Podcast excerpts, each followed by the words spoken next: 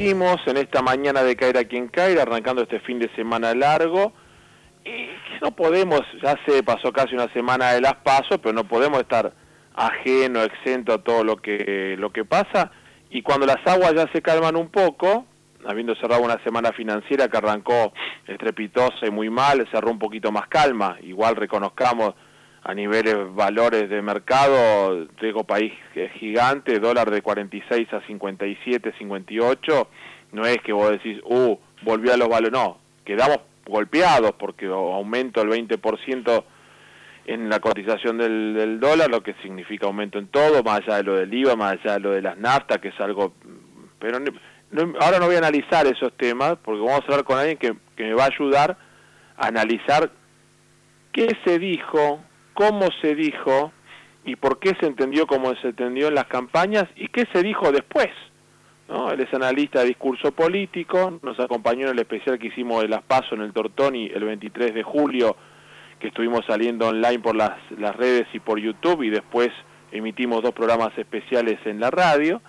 Em, y nos va a ayudar a entender por, por qué cree que el discurso de uno falló, por qué el del otro pegó bien y qué pasó después, cómo fue lo que el mensaje del día después y qué consecuencias puede traer. Gabriel Slavinsky, buenos días, ¿cómo estás? Gracias por estar siempre ahí para ayudarnos a entender desde otra mirada, de otro lugar, las consecuencias de los hechos políticos, ¿no? ¿Cómo estás, Mario? ¿Todo bien? Bien, ¿vos? cambió todo desde el Tortonia hoy, no? ¿Viste cómo cambia todo? Un país cambiante, cambiante sin lugar a dudas estamos acostumbrados lamentablemente los argentinos a, eso. Si viviésemos en Suiza nos aburriríamos. Lástima cada, cada, cambio que hay tenemos menos plata, ¿no? No te diría que una ciudad que nos puede llegar a recibir bien en, el primer mundo europeo, no sé si nos me tienta algún rato quizás. Bueno, podemos, probemos un rato. Si nos aburrimos vemos qué hacemos. claro. está muy bien, está muy bien. ¿Qué te parece? ¿Por, ¿Por qué ¿qué hizo mal en el discurso el oficialismo? ¿Qué hizo bien? Si hizo algo bien o si hizo algo el, frente de todos y, después el día después, ¿no? Por eso ya es un poco una pequeña reseña, pero ¿cómo arrancó el lunes? ¿Qué dijo Macri? ¿Qué dijo Alberto? ¿Qué, qué pasó? ¿Cómo los estás viendo desde el discurso? ¿Cómo los tenés enfrente? Che, no la pifies acá, che, anda por acá. Bueno, antes que el discurso analizaría bien el contexto y la estrategia general de ambas campañas, ¿no? Pero, a ver, todo esto arrancó en mayo 2018, donde antes de ese mes todo hacía pensar de que Macri iba a ser reelecto. El peronismo intentaba reaccionar de alguna manera, le pedían a no Cristina que se baje por la unidad de por la unidad del peronismo y la unidad nacional, que por qué se iba a bajar Cristina si tenía el 25 o 30% de los ah. votos, que era la candidata peronista más votada. El debate venía por otro lado la reelección de Macri era segura, todo venía encaminado hasta que hubo un salto del dólar en mayo, no sé si recordás. Sí, claro. De 20 y pico a, o de 15 a 22. Sí, luego... del año pasado, fue de 20 y pico, claro. Claro, y luego... justo me fui a Chile un jueves por trabajo, el viernes me enteré que acá estaba habiendo ruido, cuando volví el lunes el dólar costaba casi un, un 25% más. Claro, y la tarjeta te vino un poquito más... Decir que había ido invitado por el, por el ente de turismo y que estaba todo... Pero sí, no traje nada y no... no ah, menos me enteré dije, ya está. Menos mal. Bien, y luego de este salto, intentando tomar la situación, el gobierno en agosto tuvo una crisis de confianza que describió el presidente en un minuto de dos, en un mensaje de 2 minutos 27 en Quinta de Olivos, en donde dijo lo que para él era la solución a las crisis de desconfianza, sobre el financiamiento que podíamos tener en el 2019, que ese año que ya se venía. Por lo tanto, la solución fue ponerle la cara a esa situación mm. eh, y muy rápidamente decir que iba a haber un acuerdo con el fondo. Crisis de confianza, subida del dólar, acuerdo mm. con el fondo, al día siguiente el dólar se fue de 25 a 32 y a las 48 horas estaba en 42. Qué y ahí comenzó la crisis. Mm. Ajuste crisis eh, manejo de la información de acuerdo a eh, variables económicas y sobre todo a tranquilidad del dólar. Se suponía en ese momento que, siendo la elección en octubre de 2019, todo iba a llegar con mayor tranquilidad, con una crisis más dominada, con un acuerdo con el fondo que daba el dinero sin ningún casi problema, entonces no iba a haber problema hacia la elección. Y pasó algo que es el segun, la segunda cuestión complicada para analizar esta campaña, que es que empezaron a fallar las encuestas. Hoy, con el diario del lunes, todos podemos decir, bueno, los números fallaron. Y ahí en esos números que... Yo tengo acá, mirá, no, importa quién, ¿eh? no voy a, no voy a, no voy a eh, estar en mala leche, pero el que más cerca le dio, le daba 6 puntos a favor de Alberto y ganó por casi 16. El segundo que más cerca, 5-4. Y hubo algunos, hubo uno que le dio 3 puntos arriba a Macri Pichetto y otro que los daban abajo por medio punto, un punto, un punto y medio, un punto yo digo, me acuerdo de la, de la época de eh, Javier Otaola, Otaló, no me acuerdo el, el nombre, ¿te acordás? El, encuestador, el chico que estaba en silla de ruedas, que tuvo que cerrar su encuestadora porque le había pifiado una elección un 3-4 puntos. Esto lo pifiaron muchos en 16 puntos. Sí, pero, ¿sabes? Igual hay, hay un análisis sobre la herramienta mm. de, la, de la encuesta en este caso. A mí me da la sensación de que han fallado la mayoría, pero todos fallaron igual. Ah, sí, eso es cierto. Tienen que cerrar todo. Lo bueno es si o cierran todo o ninguno cierra.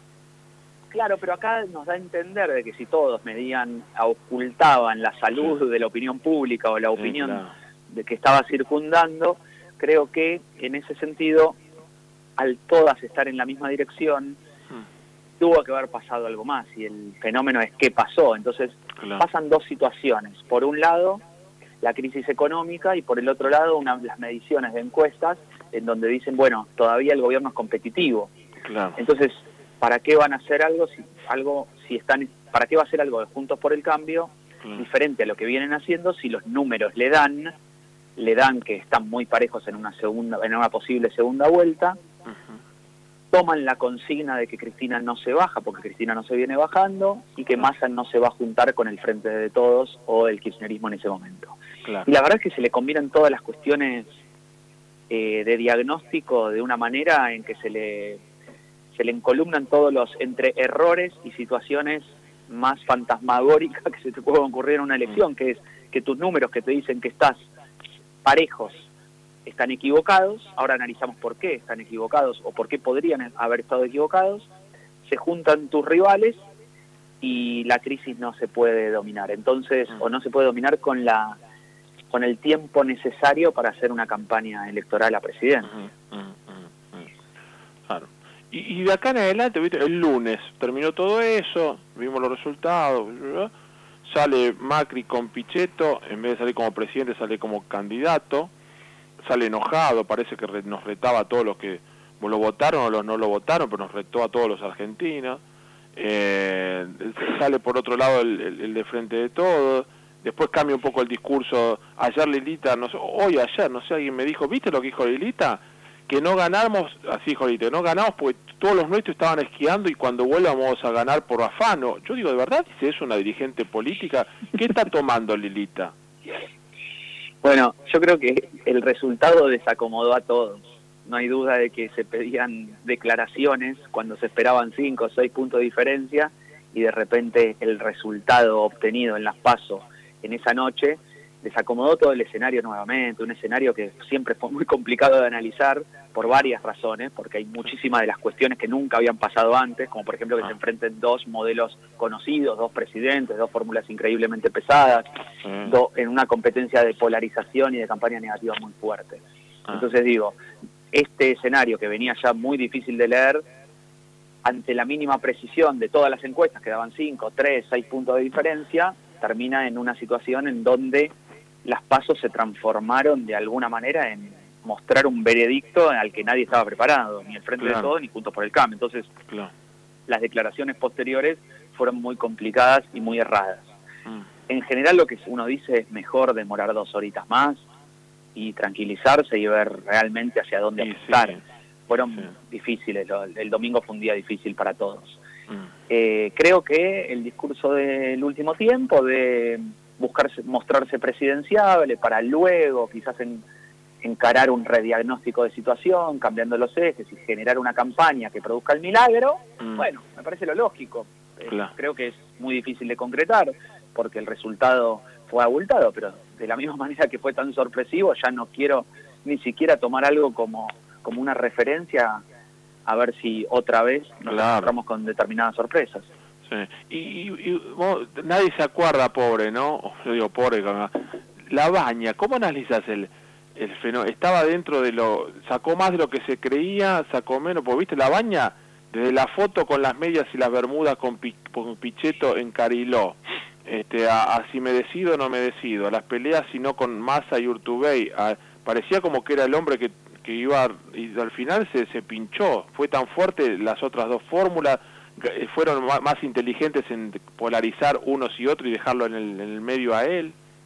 Bueno, lo que pasa es que la Baña entró a la alternativa federal siendo jefe de equipos técnicos de, de Sergio Massa ah. para redoblar la apuesta y sin embargo en vez de redoblar se quedaron con poco me da la sensación de que la oferta, existía la demanda de un 22-23% de la población en ese momento, mm. que medían las encuestas, que ya no, no, queremos tomarlas como referencia, pero es lo que medían más o menos, y la incorporación de la baña y esto de no poder congeniar de que podían competir en unas pasos, hizo que esa alternativa quedara muy, mm.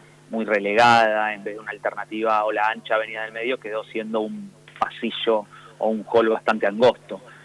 Me da la sensación de que la Baña no estaba compitiendo en esta elección, eh, mm. no, no se propuso como una alternativa, no hizo una campaña que podría haber hecho potente, fuerte, con declaraciones, no, fue a los programas, no se expuso. Me parece que entendió de que su estrategia del comienzo no rindió frutos, no fue la deseada, entonces directamente no, no redobló nuevamente la apuesta hacia la elección. que sale, que sale ahora. Gabriel, seguimos hablando de acá con vistas a octubre en este terreno apasionante de ver qué dicen, qué hacen, por qué, y en un país tan este, sorprendente como el nuestro. Te mando un abrazo y, sigo considerando la idea de, bueno, tentarnos con algún par de años en alguna ciudad tranquila europea o de algún otro lugar y después ver si uno se aburre volvemos, ¿no? Está bueno, está bien, está bien. Un ratito para Madrid, Estocolmo o Helsinki me parece que, puede llegar a andar, pero un rato. Todo, todo lo de la casa de papel, hacemos hacemos Tokio, hacemos Estocolmo, hacemos todo la casa te mando un abrazo. Y, Palermo. Y Palermo, sí, pero Palermo allá, ¿eh? ah, ok. Abrazo, gracias. Abrazo. Chao, chao. Gabriel Lavisky, analista de discurso político, analista político, eh, tratando de explicarnos su mirada sobre por qué pasó lo que pasó. Dale.